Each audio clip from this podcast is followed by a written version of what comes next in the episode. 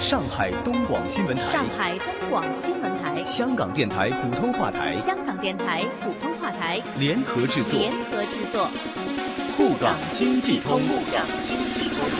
上海、香港、长三角城市群、粤港澳大湾区，以及关注沪港经济发展的海内外听众朋友，欢迎您在每周同一时间收听由上海东广新闻台、长三角之声、香港电台普通话台联合制作的沪港经济通。大家好，我是上海东广新闻台、长三角之声的主持人高松。大家好，我是香港电台普通话台的主持人刘明正，很高兴能够在节目当中为大家分享最新的香港及粤港澳大湾区城市群的资讯，并且与大家一起关注上海大都市圈以及长三角城市群的发展现状。让我们马上把时间交给高松，介绍本周上海方面的经济焦点。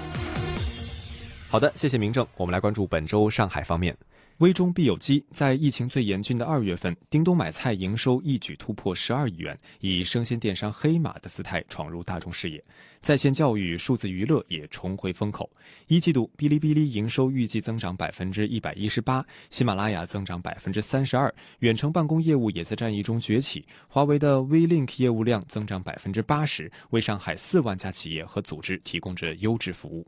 生鲜冷链、远程医疗、在线视听等领域企业呈现爆发式增长，释放出新兴消费潜力；而在普通人不太关注的制造业领域，同样在疫情中酝酿着新机遇。一段时间以来，上海制造业一直面临用工成本高、招工难等问题。外省市劳动力难以流动，长时间隔离、复工难等，更是促使劳动力密集型行业对少人化甚至无人化的迫切需求。如今，无人工厂、工业互联网、无人车等经济新模式开始走向全产业链条。宝钢宝山基地冷轧热镀锌智能车间变成二十四小时运转却不需多人值守的黑灯工厂。京东无人车为疫情一线医院配送订单，可完成超过百分之五十的单量。大疆无人机则在物流配送、喷洒消毒、疏导宣传等方面助力疫情防控。上海在线新经济正跑出加速度，呈现出蓬勃兴起态势，必将对经济社会长远发展带来深刻改变。上海市经信委主任吴金城说：“危中寻机，化危为机，很重要的一点就是要抓住新产业、新技术、新模式的趋势，顺时应势，并加以支持引导，通过壮大经济发展的新生力量，以此来做足新增量。”上海在智能服务、医药健康、在线消费等领域具有先发布局优势，市场潜力巨大。一批本地创新企业已经走在前列，成为行业翘楚。但与此同时，新经济模式效应叠加放大，也遇到了发展瓶颈。比如，投资消费趋谨慎，疫情增加经济不确定性，包括五 G 在内的各类数字经济投资将受到较大冲击，企业进行数字创新改造的投入收紧。为稳定社会投资信心，着力解锁一批新经济发展瓶颈，推动本土潜力企业抢抓机遇，上海积极行动起来。就在本周一的市政府常务会上，一个备受业界关注的政策文件《上海市促进在线新经济发展行动方案（二零二零到二零二二年）》原则上获得通过。方案明确了四个一百家行动目标。方案提出，到二零二二年末，将上海打造成具有国际影响力、国内领先的在线新经济发展高地。好的，以上就是本周上海方面的经济焦点。把时间交给香港主持人。好的，谢谢。让我们来关注到在香港方面。去年香港公司破产个案按年升幅为接近百分之九，破产管理署预期失业率上升会推升这一年的破产个案。有学者也指出，这一次疫情的影响层面比金融危机要大得多，忧虑破产个案会重返金融海啸时期，预计餐饮、零售等行业会有较明显的影响，但是相信银行会倾向与贷款人协调。浸会大学财务及决策学系副教授麦翠才也认为，今年的疫情影响层面要比金融危机要大得多，忧虑破产的个案会重返金融海啸时期，但是目前还没有看到相关的迹象。预计餐饮、零售等行业会有较明显的影响。麦翠才也没有预计破产数字什么时候才会有明显的上升，但是他认为失业率上升会推高破产数字，但是银行未免。会上增加，相信会倾向与贷款人协调。他也相信，有不少企业的经营困难都源自于经济活动的停摆，相信未必是经营不善。而且也相信第三方未必会轻易提出破产。预计企业因为资不抵债而主动申请破产的个案会较多。他说，银行推出的还息不还本和政府的支援措施有助减轻营运的压力，但是如果疫情进一步恶化，政府或者有需要要加码帮助企业应对。好的，那么以上就是本周香港方面的经济焦点。再把时间交给上海方面的主持人，来关注到上海大都市圈和长三角城市群发展的最新话题。沪港经济通，沪港经济通。二是试点跨区域联合授信。探索推进联合授信机制，积极支持在示范区先行试点跨区域联合授信。根据企业融资的实际需求，组织核定总授信额度，实现信贷资源跨区域配置。鼓励示范区金融机构与不动产登记部门共同探索推进示范区范围内企业融资抵押品异地互认，试点开展异地抵押物线上办理抵押登记。三是提升移动支付水平，支持各金融市场主体创新移动支付产品，推动公共服务领域创新产品形式依法合规实现互联互通。四是支持设立一体化金融机构，支持符合条件的金融机构试点设立长三角一体化示范区管理总部或分支机构，支持符合监管政策的地方法人银行在示范区设立资金营运中心。五是推进跨区域公共信用信息共享，加快建设示范区公共信用信息共享平台，完善跨区域信用信息共享机制，积极推进信易贷服务小微企业信用融资。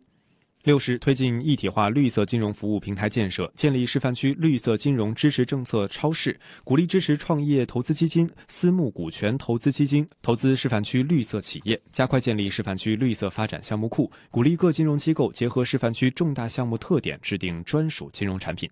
七是推进一体化科技金融服务，稳步推进示范区科技成果转化中心建设，推广知识产权质押融资和交易，支持示范区科创类企业科创板上市融资，鼓励示范区相关机构发行各类债券，鼓励符合条件的商业银行、理财公司、金融资产投资公司在示范区内试点设立专业子公司，投资一体化示范区重点建设项目、未上市企业股权以及开展产业转型升级相关的企业重组、股权投资。直接投资等业务。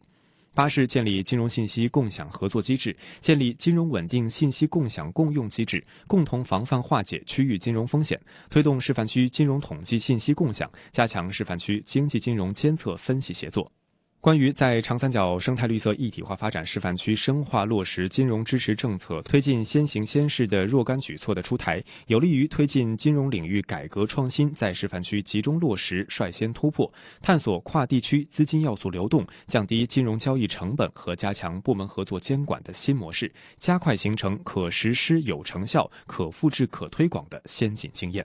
好的，以上就是本周上海大都市圈和长三角城市群的最新话题。再请香港主持人为大家分享粤港澳大湾区的相关发展。好的，谢谢。让我们来关注到在大湾区方面。新型肺炎的爆发严重冲击内地的经济，当局公布二月份经济数据相当不乐观。一和二月份规模以上工业年收入两千万元人民币，增加值同比下降百分之十三点五。二月份全国城镇调查失业率升至百分之六点二。国家统计局二月份在七十大中城市住宅售价上升百分之五点八，但是升幅却是二零一八年七月份以来的最低位置。有投资专家表示，大湾区的地产项目因为欠缺港澳的买家，如果疫情在五一长假期之前都未能够解除，预计今年楼价会下跌两成，回到二零一七年的水平。国家统计局公布，二月份的七十大中城市住宅售价升幅不但比一月份下降零点五个百分点，而如果按照月份来比较，升幅是二零一五年的四月以来最低位置，同时也都终止连升五十七个月的走势。广东省房地产业协会的数据显示。疫情爆发之后，省内大小楼盘的售楼处都关闭，没有楼可以看，这影响了成交数字。今年首两个月，广东销售商品住宅面积六百八十二平方米，售价额大约九百二十亿元人民币。大约一千零四亿港元，同比下降百分之三十四点七和三十二点二。每平方米的平均售价一万三千四百七十四元，大约一万四千七百一十七元港元，比二零一九年全年下降百分之四点五。在珠三角地区，今年首两个月的商品房销售面积四百四十一万平方米，售价大约为。八百七十二亿元，大约九百五十二亿港元，同比分别下降了百分之三十九和百分之三十点六。好的，那么以上就是有关于粤港澳大湾区城市群发展的最新分享。我是香港电台普通话台的刘明正，再次请出上海东广新闻台的主持人。谢谢明正，也谢谢大家。每周同一时间，在香港电台普通话台易线金融网节目和上海东广新闻台长三角之声中国城市群栏目共同关注沪港两地经济交流。我们下期节目再见，下周见。沪港经济通，沪港经济通。上海东广新闻台、香港电台普通话台联合制作。联合制作。